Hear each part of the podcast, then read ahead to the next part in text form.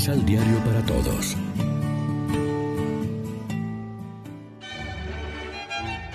Proclamación del Santo Evangelio de nuestro Señor Jesucristo, según San Lucas. Todos, publicanos y pecadores, se acercaban a Jesús para escucharlo. Los fariseos, pues, con los maestros de la ley, murmuraban y criticaban. Este hombre recibe a los pecadores y come con ellos. Entonces Jesús les dijo esta parábola. Un hombre tenía dos hijos.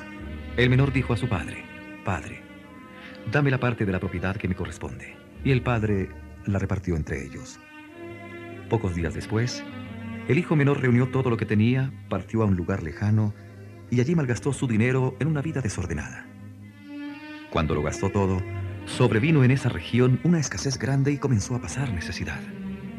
Entonces fue a buscar trabajo y se puso al servicio de un habitante de ese lugar que lo envió a sus campos a cuidar cerdos. Hubiera deseado llenarse el estómago con la comida que daban a los cerdos, pero nadie le daba nada. Fue entonces cuando entró en sí. ¿Cuántos trabajadores de mi padre tienen pan de sobra y yo aquí me muero de hambre? ¿Por qué no me levanto?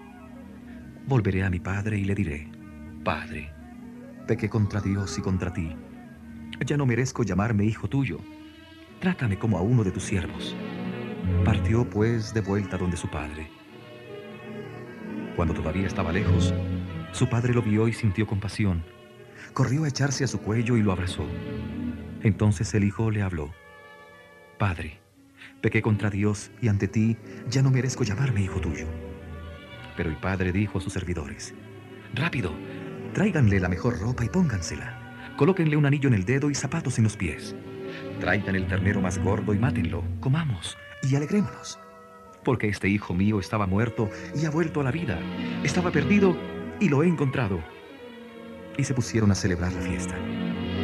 El hijo mayor estaba en el campo. Cuando al volver llegó cerca de la casa, oyó la música y el baile. Llamando a uno de los sirvientes le preguntó qué significaba todo eso.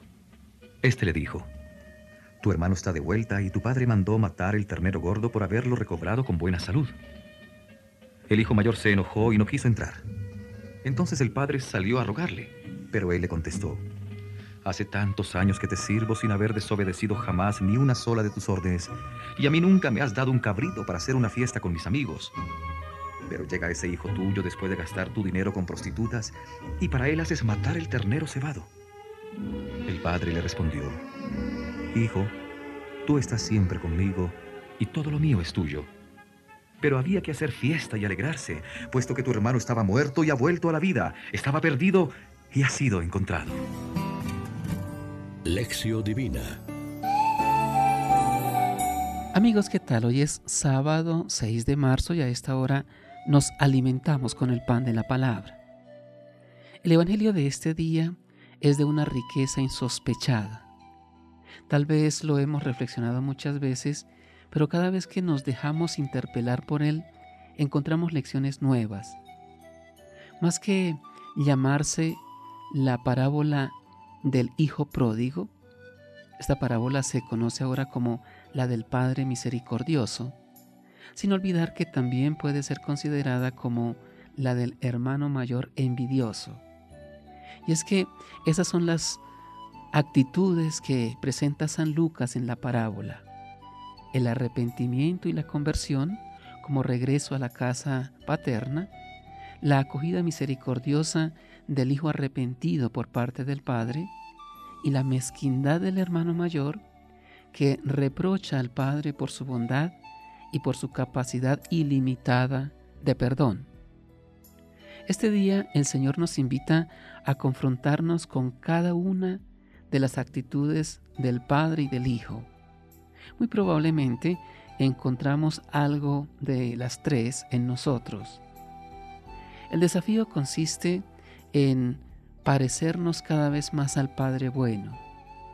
Si nos sentimos alejados del hogar paterno, animémonos a retornar con la certeza de encontrar la acogida y el perdón de Dios. Si encontramos resquicios de envidia, dejemos que la misericordia de Dios toque nuestro corazón y nos haga también generosos en el perdón.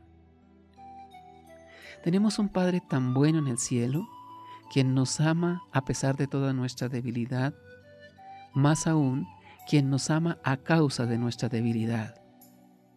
Volvamos por eso filialmente hacia ese Padre tan bueno, entreguémonos sin reservas a Él, pongamos nuestras vidas en sus manos misericordiosas.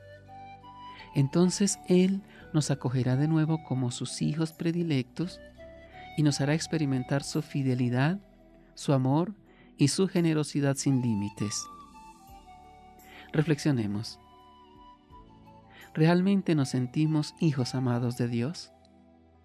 ¿Emprendemos sinceros caminos de conversión motivados por la gratuidad y la misericordia del Señor? Oremos juntos. Oh Dios, que por medio de los sacramentos nos permites participar de los bienes de tu reino, dirígenos tú mismo en el camino de la vida para que lleguemos a alcanzar la luz en la que habitas con tus santos. Amén. María, Reina de los Apóstoles, ruega por nosotros.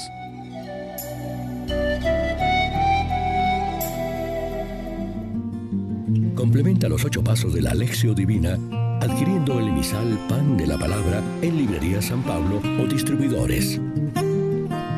Más información www.sanpablo.co Pan de la Palabra. Vive la reflexión.